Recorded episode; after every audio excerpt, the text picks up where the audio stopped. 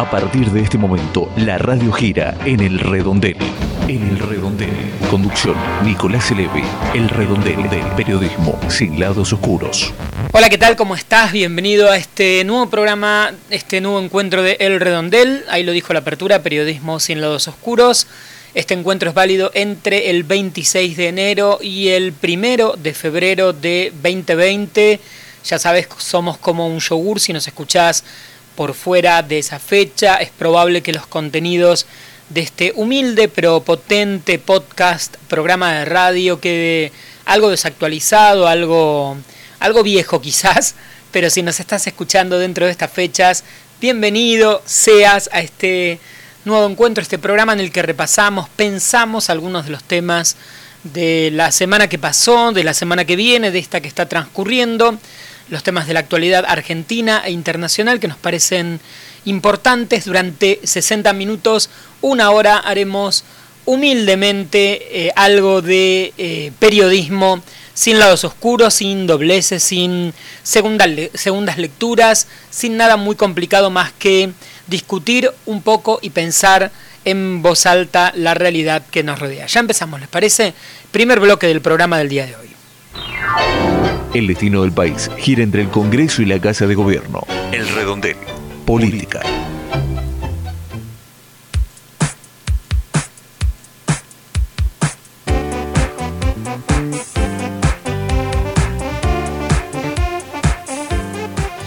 Bien, primer momento para repasar las noticias de la actualidad política. Antes te quería hacer acordar o contarte si es la primera vez que nos escuchás que estamos en elredondel.wordpress.com.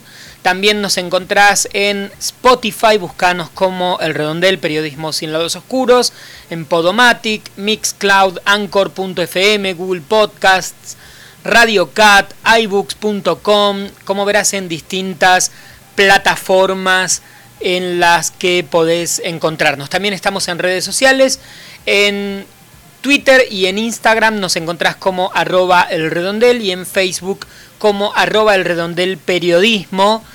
Por último, eh, tenemos un número de WhatsApp, es más 190 2702 2775, más 190 2702 2775. Hashtag El Redondel para opinar, participar del programa en redes sociales para contarnos lo que quieras u opinar sobre algunos de los temas que vamos a estar repasando. Ya estamos dentro del primer bloque de la actualidad nacional. En estos días, sin dudas, es noticia eh, la, eh, el viaje del de, eh, ministro de Economía, lo anticipábamos la semana pasada, estamos hablando de Guzmán en Nueva York para reunirse con autoridades del Fondo Monetario Internacional, con acreedores. Hay expectativas, por supuesto, porque nuestro futuro, el de todos los argentinos, está atado a esta posible renegociación de la deuda externa, tanto con el fondo como con los acreedores privados. Y el tema está claramente convulsionado. El viaje de Guzmán que eh, de alguna manera continúa en algunos días cuando lo contábamos también la semana pasada se reúna tanto el equipo económico argentino como eh, algunas autoridades del Fondo Monetario, de hecho la misma presidenta del fondo y otras autoridades en el Vaticano, en coincidencia en los mismos días en los que el presidente Alberto Fernández estará dialogando con el Papa Francisco en esta gira que por estas horas al menos ya se habla de eh, la gira de Alberto Fernández, eh, se confirma en estos minutos reuniones con Emmanuel Macron, presidente de Francia, con Angela Merkel, la canciller alemana, y también con Pedro Sánchez, el presidente del gobierno español. Ese es el cargo correcto que tiene Sánchez allí en España. Eh, así que, em, sin dudas, después de el viaje de Fernández a Israel como su primer destino. También hablábamos la semana pasada las, eh, los hechos que tienen que ver con la política doméstica, pero sin dudas con los vínculos internacionales eh, y las relaciones que, que, nos preocupan y deben ocupar al gobierno tanto son noticia sobre los próximos días, tanto lo que va a ocurrir en Nueva York como lo que va a ocurrir en Roma y también los vínculos entre Alberto Fernández y eh, los líderes eh, de los presidentes que tienen incidencia sin dudas en el Fondo Monetario y eh, también en muchos de los distintos sectores de la economía. Quedó pendiente la reunión con Vladimir Putin, no se concretó por problemas de agenda, seguramente en los próximos meses habrá un encuentro bilateral entre Fernández y Putin. Y en relación con este tema de la deuda en la Argentina, en, estos días seguiremos hablando de eh, la deuda posible o la posible entrada de default por la deuda que no es posible, es real, de la provincia de Buenos Aires, que eh, esto está cerrándose muy poquitos días después de, del, del inicio de febrero, el 5 de febrero es la fecha límite para que la provincia entre o no en eh, una cesación de pagos. Hay algunas discusiones que los medios plantean en estos días, que los periodistas especializados, los trascendidos dejan ver, la posibilidad de un préstamo del sector privado o que directamente eh, se pague o que justamente tercera alternativa, la provincia de Buenos Aires diga no están dadas las condiciones, no tenemos con qué, no podemos pagar y se verá luego en qué deviene políticamente si la provincia de Buenos Aires no cumple con sus vencimientos. Me voy a otras noticias de, estos días. Eh, ah, hubo un escándalo bastante extraño, no se habló tanto en los medios, tiene que ver con la empresa Vicentín, que por estas horas, según la mayoría de las eh, fuentes periodísticas, está intentando renegociar con sus proveedores eh, y eh, tratar de contener el problema de, que, que, le generó a la misma empresa un default apenas establecido, resuelto un fin de semana antes del cambio de gobierno. El punto, como seguramente muchos escucharon, hay que seguirlo. Siempre decimos acá en el redondel que el objetivo más que repasar todas las noticias es eh, pensar algunas en voz alta. Este es un tema muy importante porque eh, Vicentín eh, es una empresa de gran estructura que recibió un gran apoyo comercial de distintos bancos, algunos privados, otros mixtos como el hipotecario y fundamentalmente del Banco Nación un gran préstamo, eh, algo parecido a lo que ocurrió con eh, la situación de la deuda en la Argentina, aun cuando recibieron muchísimo dinero que eh, algunas autoridades que asumieron ahora en el banco y algunos especialistas en temas bancarios y especialistas en el tema crediticio dicen que se les dio a esta empresa una serie de préstamos por fuera de la normativa vigente, haciendo una especie de excepción muy evidente, por montos eh, muy cuantiosos sin que hubiera un respaldo. Eh, bueno, ahora lo que termina ocurriendo es que esos millones de pesos que fundamentalmente preocupa los que la banca pública puso sobre la empresa, están desfolteados porque la empresa se declara eh, en esta situación en la que avisa a sus acreedores que no puede pagar. Algo parecido a lo que ocurre con la Argentina, con la provincia de Buenos Aires. Mucha deuda dando vueltas, tomada toda muy junta, eh, sin, que sin que se tenga muy en claro para qué se utilizó esa deuda.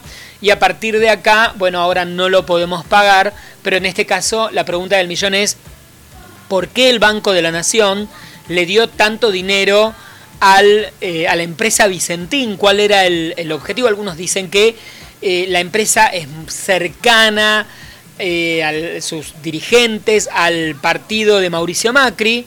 los dirigentes del PRO de Santa Fe, Alberto Padoan y Gustavo Nardelli, forman parte del grupo Vicentín y algunos lo que plantean es esto, que de alguna manera el gobierno a través del Banco Nación le dio dinero, por la cercanía que tenían con Mauricio Macri. Y ahora la empresa dice no tenemos cómo para devolver este dinero. ¿Qué pasará es uno de los temas sin dudas eh, importantes en estos días. Los medios no están hablando eh, mucho del tema. En cuatro años, Vicentín llevó su deuda a 350 millones eh, de dólares y sin dudas la, los ojos están puestos sobre el presidente durante buena parte de la gestión de Mauricio Macri en el Banco Nación, Javier González Fraga. Es uno de los escándalos políticos de estos días, político guion barra económicos, de, eh, del que seguramente seguiremos hablando los periodistas y los medios. Y hablando de Mauricio Macri, la frase de estos días, yo les decía, cuidado, que, no que yo conozco a los mercados, un día no te prestan más plata y nos vamos a ir a la mierda. Ellos me decían, no seguí, dijo Mauricio Macri en un encuentro bastante informal que se suponía no tenía que salir a la luz, pero alguien lo grabó y lo filtró. Esto ocurrió en Villa Langostura, donde el expresidente está de vacaciones, y la frase de Macri preocupa en varios sentidos. El que a mí más me llama la atención es que no, te, no, nos, deja, no nos deja en claro de quién está hablando el, el expresidente, porque dice, yo les decía, y habla de otros, un día no te prestan más plata, nos vamos a ir a la mierda, ellos me decían, seguí, y la pregunta del millón es, ¿quiénes son ellos? ¿De quién está hablando? Da la sensación de que el expresidente habla de su equipo económico, de sus funcionarios, de la gente de confianza, o sea, de su propio equipo, algo así como echándoles la culpa por la decisión de haber tomado tanta deuda en la que él parece no haber tenido mucho que ver, aunque era el presidente de la nación, porque él, lo que plantea es que ellos le decían seguí, y él siguió porque eso era lo que ellos le decían. Una frase rarísima eh, que eh, desdibuja, eh, más allá de a Mauricio Macri, sin dudas la autoridad del presidente, ¿no? que en definitiva es el responsable de la toma de las decisiones en un sistema como el nuestro. No, no puede aducir, ellos me dijeron, yo les decía, y yo hice porque ellos me dijeron, porque el responsable es él. Así que muy, rara la frase. Eh, el solo haberla dicho, incluso delante de eh, un grupo de dirigentes, funcionarios, exfuncionarios, muy muy raro la, frase de Mauricio Macri. Interpretamos que quiso decir esto. Eh, deberíamos pensar algo, algo así, ¿no? Pero sin dudas, tampoco creo que sea. En estos días se habló un poco más. es un. Deberíamos hablar bastante, sobre todo de Em, de qué quiso decir. Creo que eh, la próxima vez que algún periodista hable con, Mauricio Macri estaría bueno tratar de eh, preguntarle un poquito más por quiénes son ellos, quiénes son estas, estas personas, de eh, que aparentemente tomaron el gobierno y tomaron las decisiones por él, al menos eso parece dejar entrever.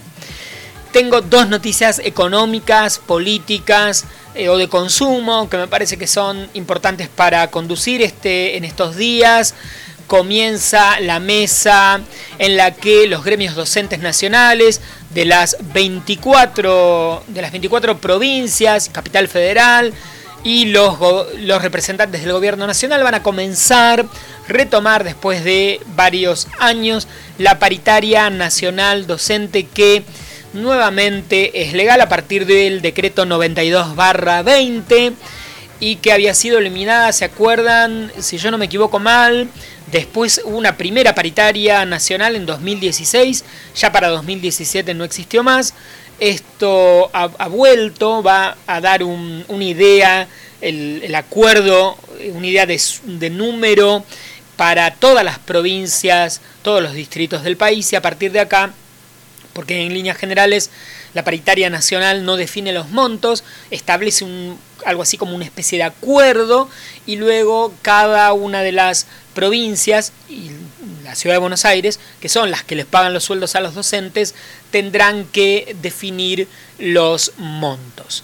Y ojalá, si todo sale bien y esto se empieza a trabajar en tiempo y forma, en muy poquitos días más, para marzo, comiencen las clases con normalidad. Y me voy a escuchar eh, el primer tema musical del programa con una última noticia que tiene que ver con consumo, también tiene que ver con la crisis que la Argentina vive eh, desde hace ya un largo rato y seguirá viviendo, lamentablemente.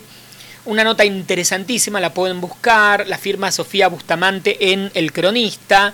Seis bancos ya ofrecen adelanto de sueldo como una alternativa a sus clientes.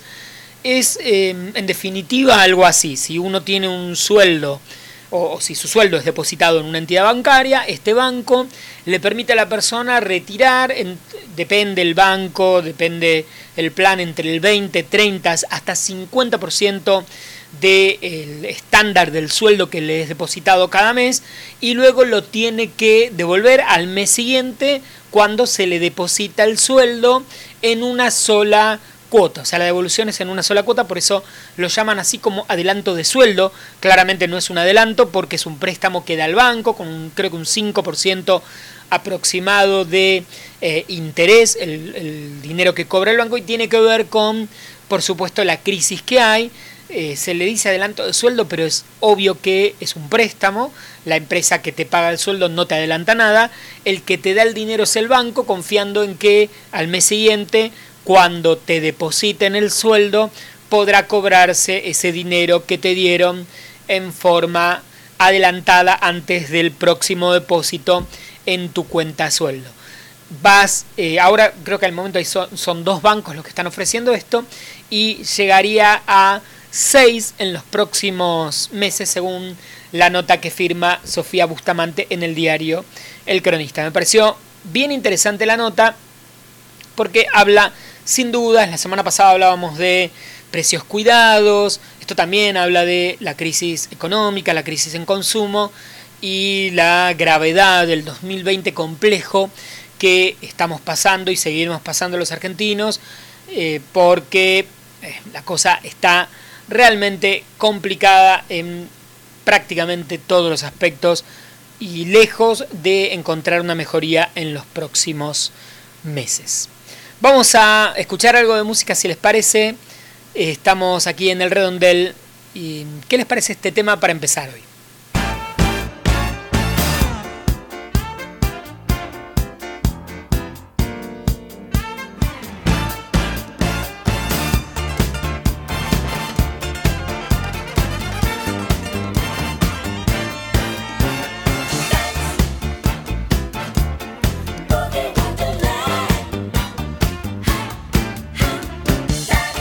El redondel se mueve, se revoluciona. Música para ciertos momentos. Música para este momento.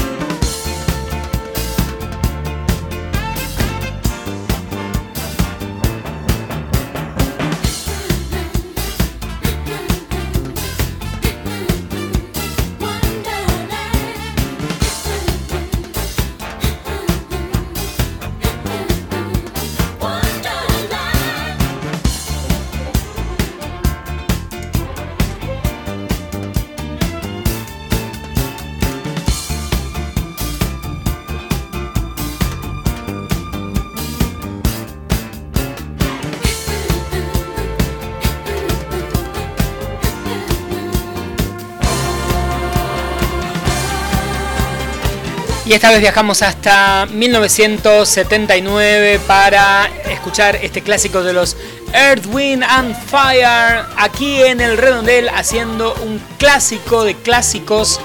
Puesto número 6 en el Billboard Hot 100, puesto número 2 en el Hot de Rhythm and Blues y de canciones hip hop. Por supuesto, esto es Boogie Wonderland.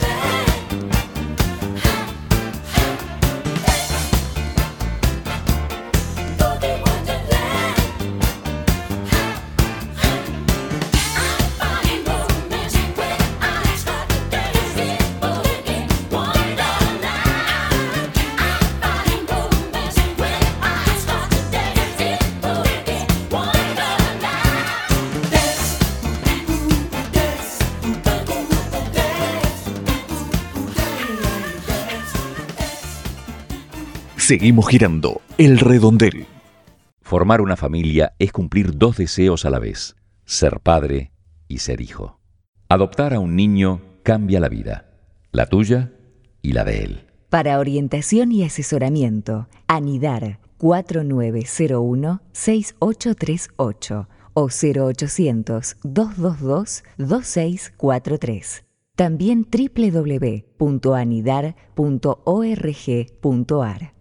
Otra opción, Equipo San José 4771-4615 y 7390 o www.equiposanjose.org. Si decidís adoptar, hacelo bien. Es un mensaje del Consejo Publicitario Argentino. Buscando ser fieles al lema Un oído atento y un corazón abierto al que sufre, los voluntarios del teléfono de la esperanza atienden humana y espiritualmente durante las 24 horas a las personas que se encuentran solas, angustiadas, deprimidas, sin trabajo, con ideas o intentos de suicidio, ofreciéndoles una escucha activa y orientación concreta según su problemática. El teléfono de la esperanza es el 4743-0050. Del otro lado, y en cualquier momento, alguien, velando, ofrece su ayuda las 24 horas.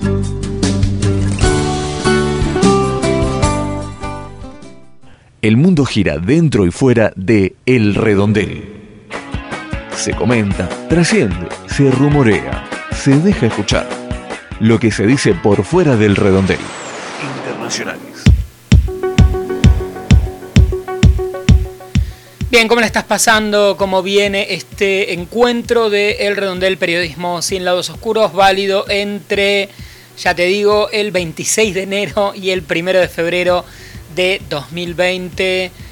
Acordate que podés escribirnos por WhatsApp a más 190 2702 2775 en Facebook somos arroba el periodismo en Twitter y en Instagram arroba el redondel, hashtag el redondel para opinar sobre cualquiera de los temas que estamos hablando en el programa, cualquier planteo, queja, reclamo, duda, comentario, sugerencia, etcétera, etcétera. Tenemos un correo electrónico también que es el redondel arroba gmail.com y además de encontrarnos en las distintas plataformas de podcast como Podomatic, Mixcloud, Anchor, Google Podcast, radiocat.com, iBooks.com o Spotify. Además, por supuesto, podés escucharnos en distintas emisoras, en distintos puntos de la República Argentina que incluyen en su programación nuestro programa. Ok. Vamos al bloque de información internacional, algunas de las noticias que nos llamaron la atención, la crisis por el coronavirus, en, que no tiene mucho sentido hacer un repaso de números de infectados, fallecidos, porque como este programa es un programa semanal, seguramente esto va a ir variando y cambiando justamente a lo largo de los días en una crisis sanitaria que va a ir empeorando y que eh, al menos los sanitaristas, los especialistas dicen que China ha tomado medidas muy fuertes con esto de las piensen cuán fuertes son estas medidas que se ha resuelto cerrar, aislar, poner en cuarentena ya a varias ciudades, empezando por Wuhan, la eh, primera afectada, y a partir de acá eh, tratar de controlar esta crisis que, sobre todo en el hemisferio norte, en donde en este momento es invierno, el coronavirus es un tipo de virus respiratorio muy similar a las gripes, este tipo de eh, virus eh, propios que se pueden confundir por otra parte con otras enfermedades virales no tan graves y otras también de hecho con mayor mortandad pero que no están en esta especie de expansión eh, preocupa tanto por también una cuestión de estacionalidad al hemisferio norte y por estas horas ya tenemos Francia, Estados Unidos, Canadá con casos mayormente importados y el miedo es a una expansión eh, y todo esto es lo que, eh, bueno, hay que actuar muy a ritmo hasta que en todo caso luego pueda haber algún tipo de eh, vacuna. Sin dudas es la noticia de estas horas. Otra, un poco más tranquila, lo esperábamos. Continúa el juicio político a Donald Trump en los Estados Unidos. Lo, lo comentábamos la semana pasada, de hecho fue lo que terminó ocurriendo.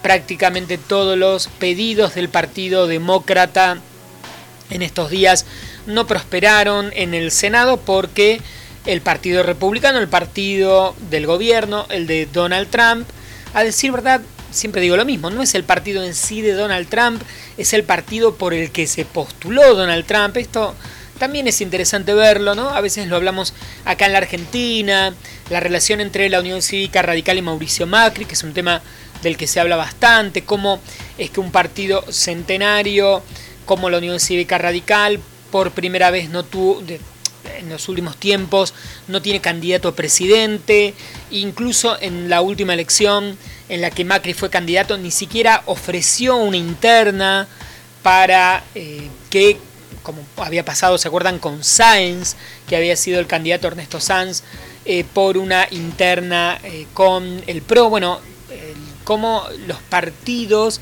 en estas democracias nuevas o, no tan nuevas, a veces es como que se alquilan, ¿no? Algo parecido a lo que ocurre con Trump, una persona que se presenta por el Partido Republicano pero que no tenía militancia política, no había participado como otros tantos políticos del Partido Republicano, demócrata o de cualquier otro partido en cualquier parte del mundo.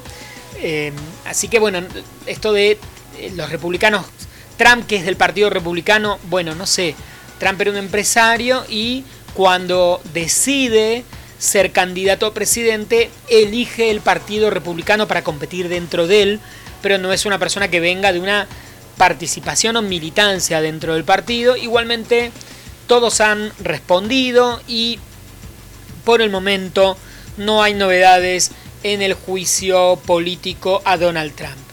En Bolivia, finalmente Janine Áñez, la actual presidenta de facto, va a ser candidata eh, a la presidencia en las próximas elecciones. ¿Se acuerdan cómo fue el golpe a Evo Morales o esta situación de derrocamiento o de presión para la renuncia? Bueno, más allá de que se hablaba de lo irregular que eh, podía haber sido la elección para ese cuarto mandato de Evo Morales. El, gobierno de Evo Morales terminó hace poquitos días técnicamente, constitucionalmente, el gobierno que ejercía cuando eh, pasaron todos estos hechos tumultuosos, con detenciones, con ocupaciones en la calle, con amenazas de las Fuerzas Armadas, de la policía, que terminaron en esa renuncia y el exilio de eh, un buen número de dirigentes del partido de Evo, que aparentemente se podría presentar en las elecciones, no Evo Morales, pero sí su partido, y Jeanine Áñez eh, finalmente va a ser candidata, que había dicho que no, que no lo iba a hacer en las próximas en los próximos meses. Veremos en qué deviene la elección en Bolivia, que está siempre tan convulsionada entre la Bolivia eh, del, este, del llano, de los hijos de inmigrantes, esa tensión de las clases un poco económicamente más pudientes con el Alto, la zona de la cordillera, la Bolivia de origen indígena, la eh, Bolivia eh, más postergada quizás a lo largo de la historia, y estas tensiones que son sociales, culturales, también lo son ideológicas, y a lo largo de la historia de Bolivia se han manifestado de diferentes maneras, en distintas, en distintas proporciones, y hoy sin dudas también eh, se manifiestan de esta manera en la política. En Turquía, en eh, la SIG, en el sureste de ese país, hubo un terremoto en estas horas, con decenas de muertos, miles de heridos, las noticias que lamentablemente nos em, conmocionan nos sorprenden siempre, y siempre también acá en el redondel tenemos alguna noticia internacional del amigo de los niños Jair Bolsonaro. Busquen eh, la información si no la encontraron. Me parece que vale la pena detenerse en que eh, finalmente Bolsonaro reconoció, comillas antes de reconoció, reconoció que los indios, los indígenas, los pueblos originarios, creo que él usó indios directamente, ya son casi personas, ¿no? Son como casi ya son como nosotros. Todo esto lo dijo en una conversación súper informal que estaba teniendo en un Facebook Live, porque él se comunica así con los brasileños. Y dijo, bueno, hay que reconocer que ya son casi personas.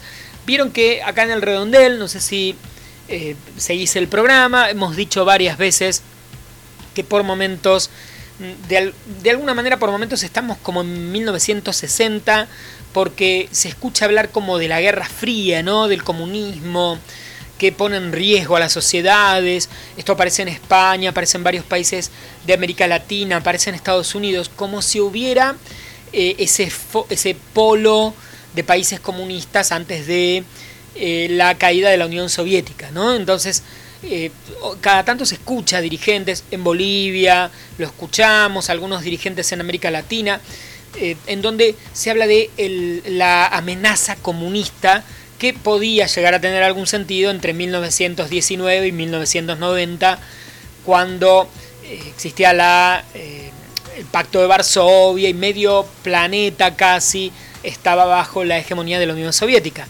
Bueno, hay momentos en que el mundo parece estar ahí. Hemos hecho como un viaje a los 60. Hay momentos en que parece que estamos en 1930.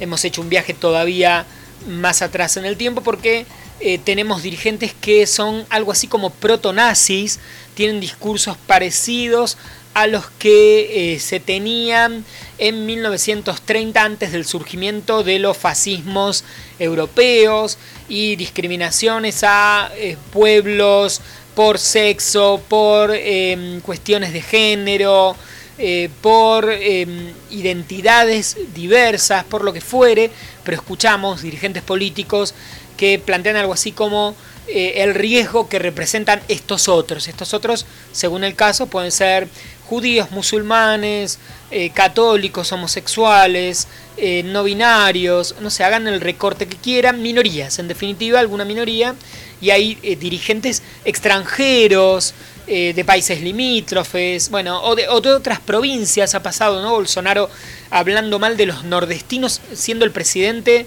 de Brasil, hablando mal de sus propios eh, conciudadanos, porque tiene cierta alevosía con la gente del nordeste, que son los sectores más relegados, más pobres. Y hay varios comentarios de Bolsonaro hablando mal de la gente del nordeste. Así que así hay momentos en los que somos 1930 y hay momentos en los que somos 1600 cuando, o, 1500 después del descubrimiento de América y Bartolomé de las Casas discutía sobre eh, si los indígenas tenían alma o no y consecuentemente eran personas o no. Esa discusión ya se dio, se dio mucho a lo largo de la historia, fue lo que em, permitió que se explotara, por un lado, durante siglos a los pueblos originarios americanos y de otros continentes y luego a los africanos que fueron traídos como esclavos al continente americano, porque en definitiva lo que se planteaba era que no eran personas,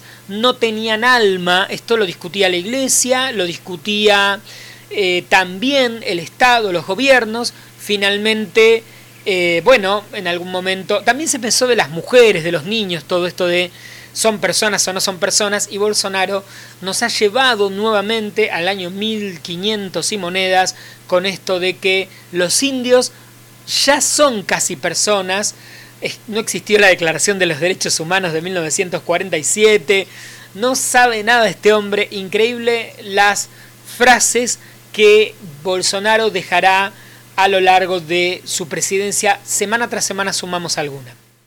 Con tus propios ojos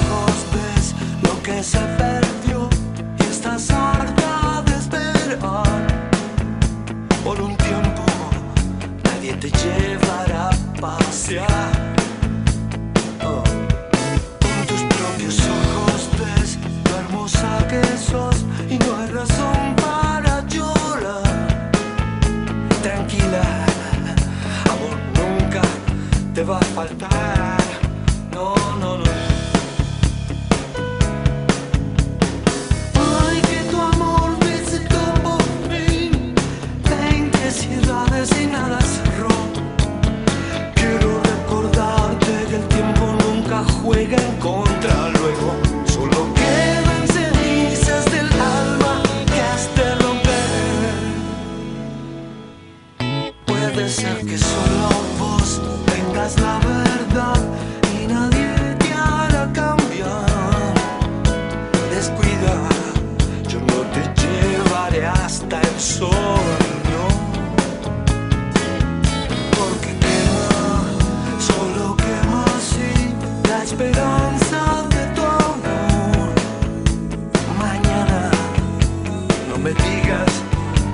avisé.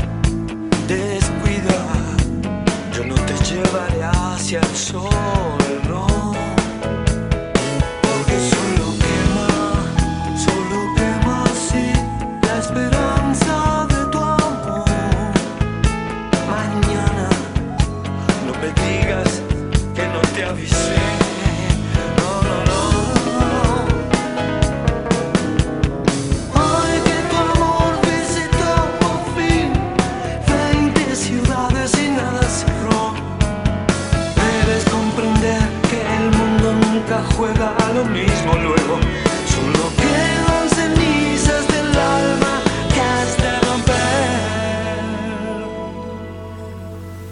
Recién lanzado este pasado 23 de enero de 2020, desde Ya no mires atrás, álbum póstumo, Luis Alberto Spinetta en el Redondel con 20 ciudades. El mundo gira dentro y fuera de El Redondel.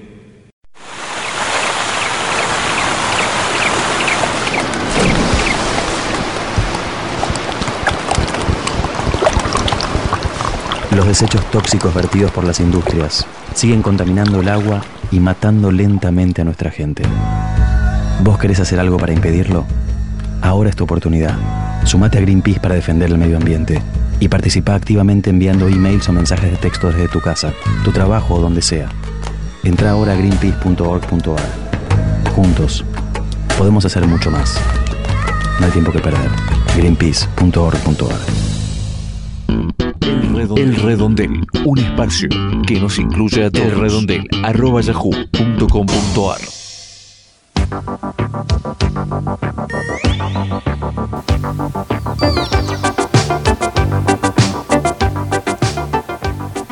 Uno de los temas más eh, fuertes, más periodísticamente más eh, importantes de los últimos días ha sido sin dudas el asesinato en Villa Gesell de Facundo Baez Sosa, este chico eh, que tenía apenas 19 años. No vamos a hablar demasiado en sí del caso. Por otra parte, la noticia está en pleno desarrollo con eh, las eh, definiciones de estas horas por parte de la justicia. Creo que sin dudas, desde acá, desde el redondel, el aporte en todo caso es discutir o pensar por qué algo así pudo ocurrir o está ocurriendo. Eh, y quizás sí esto está ocurriendo porque lo vemos en forma repetida, aparecen, hay un patrón que no podemos negar en jugadores de eh, rugby y hechos de violencia. Eh, si uno mira solamente prestando atención a lo que ha ocurrido en los medios en los últimos años, son varios los hechos de violencia eh, que vinculan ya no al mundo del rugby, sino a los jugadores. A los jugadores de rugby y quizás acá haya una diferencia bien marcada por colegas en distintos medios entre eh, jugadores de otros deportes y hechos eh, de violencia en grupo, ¿no? que quizás sea este el factor llamativo. No estamos hablando de que alguien que juega al rugby comete un delito, como podría ser alguien que juega cualquier deporte, y a decir verdad, no pasaría a ser periodísticamente eh, llamativo, ni nadie lo discutiría. Acá lo que nos encontramos es el patrón de que grupos de jugadores de rugby, en manada, patota, en cantidad, eh, están involucrados en distintos hechos eh, de distinto tenor y la discusión que se ha dado, que me parece válida y que es interesante para plantear, es cuánto tiene que ver con que el deporte sea violento en sí, que lo es, de eso no hay ninguna duda. Acá pareciera que hay algunos puntos en común con el boxeo, otro deporte violento que a lo largo de la historia eh, también hemos visto eh, casos de eh, o situaciones en las que el boxeador no logra controlar esa violencia fuera del ámbito de, del ring, en este caso fuera del ámbito de la cancha de rugby. Eh, ¿Cuánto tiene que ver entonces con eh, no formar jóvenes o personas? También lo, hemos visto con karatecas, por ejemplo, algunas veces, el riesgo de que alguien mm, que mm, tiene eh, un conocimiento y una fuerza y un desarrollo corporal eh, mayor al promedio no tengan claro que, em, que no puede usar eso o ese cuerpo eh, por fuera de cierto ambiente, esa parece una lectura válida.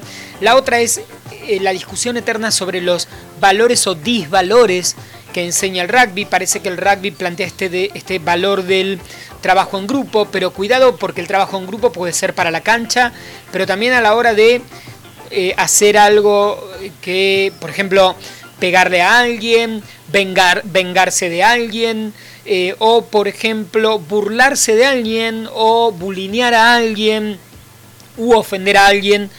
Y con esto hablo, en estos últimos días también vimos los casos de eh, chicas que salían con rugbyers cuyas fotos, las fotos de estas chicas, fotos privadas o íntimas, eran difundidas entre todos los compañeros de un club de rugby, algo así como una especie de eh, cofradía en la que eh, esta idea del valor de unión o de amistad se distorsiona y se malentiende y entonces eh, hay que hacer una especie de aguante en una cantidad de tareas o actividades que no tienen nada que ver con algo positivo ni bueno no tienen que ver ni con ganar el partido, ni con valores de respeto, todo lo contrario, como es el caso de este, eh, de este asesinato en el que hubo una cofradía para golpear, cubrir, eh, tapar, no decir nada, dormir hasta el otro día, de una u otra manera eh, aparecería esto de lo normal de la violencia, lo normal de hacerlo en grupo, entonces hay que discutir este tema, qué es lo que se le enseña en los clubes, en las escuelas y sin dudas otro tema interesante tiene que ver con la asociación que el rugby tiene con ser un deporte de elite para ciertas clases, que le hayan dicho a este joven, eh, a Facundo, negro de mierda, eh, que, que, eso fuera el grito a la hora de golpearlo.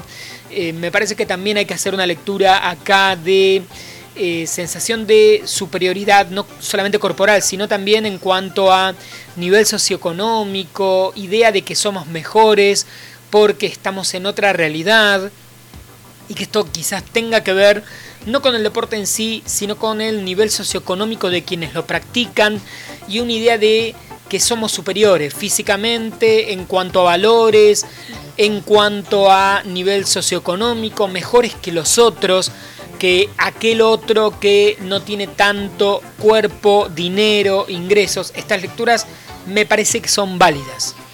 También es válida una lectura más que importante sobre el riesgo de las masculinidades, eh, del ser varón, como todavía en pleno siglo XXI se enseña y se aprende qué es lo correcto que un varón debe hacer. Eh, hay una nota muy interesante en el diario Tiempo Argentino que plantea que de 10 muertes de adolescentes, es un relevamiento que hace un colega del, diario, ahora no recuerdo el nombre, lo leí en estos días, eh, que eh, la mayoría de las muertes de chicos entre 15 y 20 años son de varones entre 15 y 20 años son por hechos violentos. Esto va desde suicidios, homicidios o accidentes. Y mm, es muy interesante el artículo porque relaciona eh, también este tema de machismo como algo que no solo afecta, nos afecta a todos, afecta a las mujeres, que son víctimas muchas veces de esto que no tiene que ver con el hombre, sino con el machismo, y también al varón, al hombre, que es puesto en esta posición, que aprende que eh, tiene que ser eh, dominar, tener fuerza bruta, golpear, ejercer la violencia, ponerse en ese lugar, porque sin dudas eh, este machismo se ha cobrado la, la vida de este joven, pero también ha arruinado la vida de eh, estas, eh, estos victimarios eh, que sin dudas no han podido reflexionar sobre sus propios actos, han golpeado a este chico, lo han pateado, lo han matado, le, ha arruinado la vida a quienes estuvieron directamente involucrados y también a su entorno, a sus familias. y hay que hacer este análisis de cuánto pesa estas enseñanzas o aprendizajes de qué es ser macho, qué es ser varón y cuáles son las conductas que hay que seguir. Y Aristóteles diría, lo dijo, no lo diría, lo dijo, que el problema en las sociedades son los intempestivos. Qué difícil es pensar sobre las consecuencias del acto. Qué difícil es darnos cuenta que cuando hacemos algo, todavía, todos en algún momento perdemos esta dimensión de cuáles son las consecuencias de mis actos. Eh, pero en algunos casos nos llama tanto la atención, ¿no? Chicos tan jóvenes que eh, pudieron haber tomado otra decisión, tomaran esa sin pensar qué era lo que podía pasar. Ellos mismos lo dicen, ¿no? Salimos a divertirnos y la vida nos jugó una mala pasada. Ponen en la vida la responsabilidad de, mm, de su propia decisión de haber ido a golpearlo, patearlo, algo que la vida no hizo, fueron ellos los que tomaron esa decisión por intempestivo sin dudas, por la incapacidad de pensar las consecuencias del acto.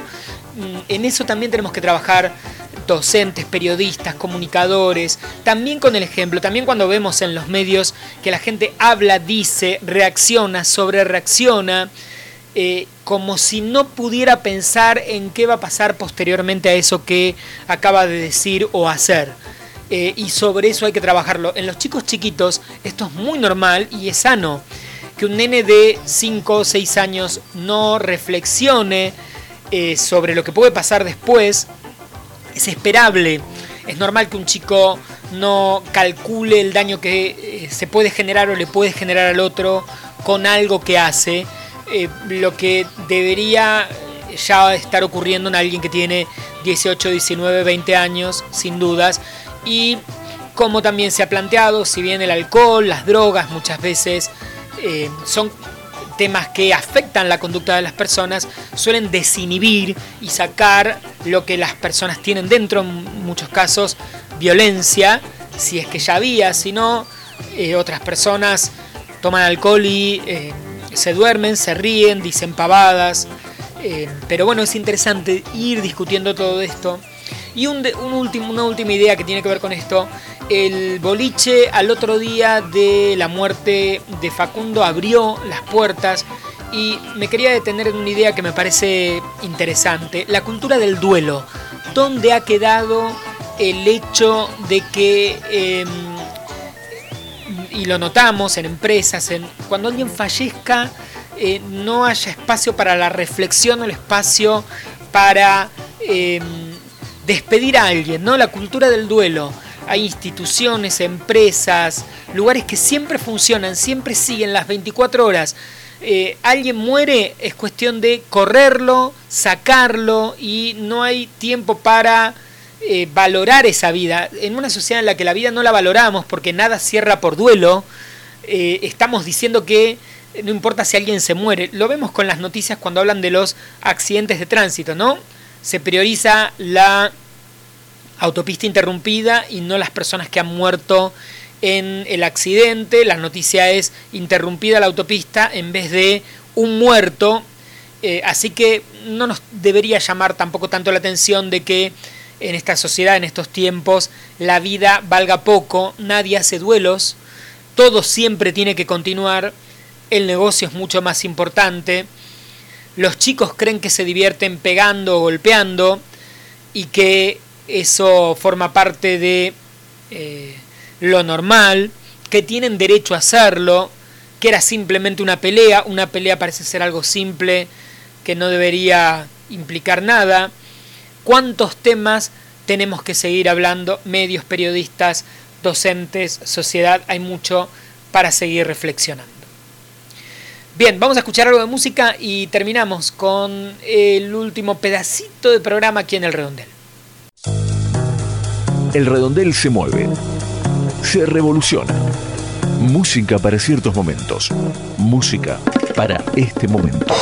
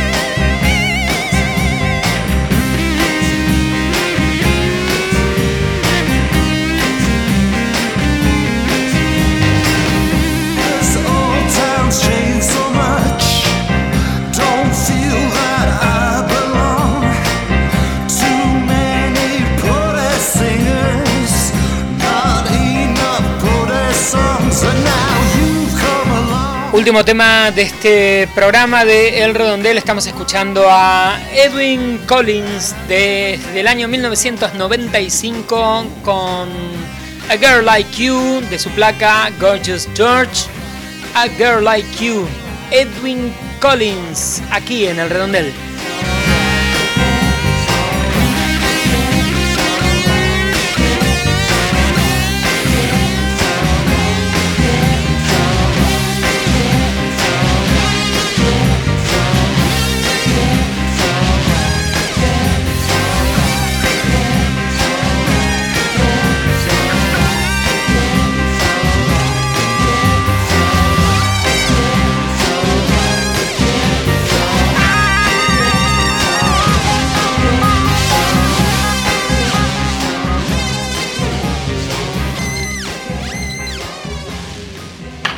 El redondel. Más sencillo, imposible. Cerramos este programa, este encuentro, que quiero agradecerte por haber estado del otro lado, por haber escuchado el redondel del 26 de enero al 1 de febrero de 2020. Gracias por eh, tus mensajes en redes sociales, en Twitter, en Instagram, arroba el redondel, acordate. El hashtag para que estemos en contacto, por supuesto, es, eh, numeral el redondel. El número de WhatsApp más 190 2702 2775 elredondel.gmail.com Toda esta data, por supuesto, en elredondel.wordpress.com. Toda esta info bien ordenada. Nos encontrás también en eh, Facebook como el Redondel Periodismo. Nos encontrás en Spotify Podomatic, Mixcloud, Anchor, Google Podcast, en todos lados. Podés descargarnos, escucharnos cuando quieras. Me encontrás particularmente en redes sociales como arroba Nelevi, N-E-L-E, B larga I. Mi nombre es Nicolás Elevi, así que también ahí podemos estar en contacto. Y semana tras semana siempre un nuevo programa. También si nos estás escuchando a través de alguna emisora en este mismo día y en este mismo horario. La semana que viene un nuevo encuentro, un nuevo programa de El Redondel. me quedaron algunas noticias para compartir. La semana que viene les, les cuento algo, publiqué algo en redes sobre el documental sobre el caso Nisman, que lo estuve viendo, y les cuento algo eh, algunas impresiones sobre eso también. Estoy viendo también la serie de Star Wars, la famosa serie de Mandalorian, que seguramente muchos de ustedes la vieron. Me parece que está bastante atractiva e interesante y estamos esperando, como muchos, que ahora Netflix en los próximos días incluya las grandes películas del estudio Ghibli como por ejemplo el viaje de Chihiro, mi vecino Totoro, en su catálogo y será un placer eh, verlas nuevamente muchas de ellas y otras por primera vez si no las vieron vale aquí la eh, recomendación de estar atentos al menos si tienen Netflix igual si no es fácil de ver todo esto en eh, múltiples lugares en el universo de las redes. Gracias a todos en serio por estar del otro lado. Tengan una excelente semana y nos estamos escuchando y encontrando en siete días, ya saben, en el redondel.wordpress.com, toda la data, toda la info sobre el programa, todo lo que necesitan, cualquier cosa mm, nos avisas. Cuídate, nos vemos, buena semana. El mundo, la taza de las mañanas, el redondel, siempre cerca.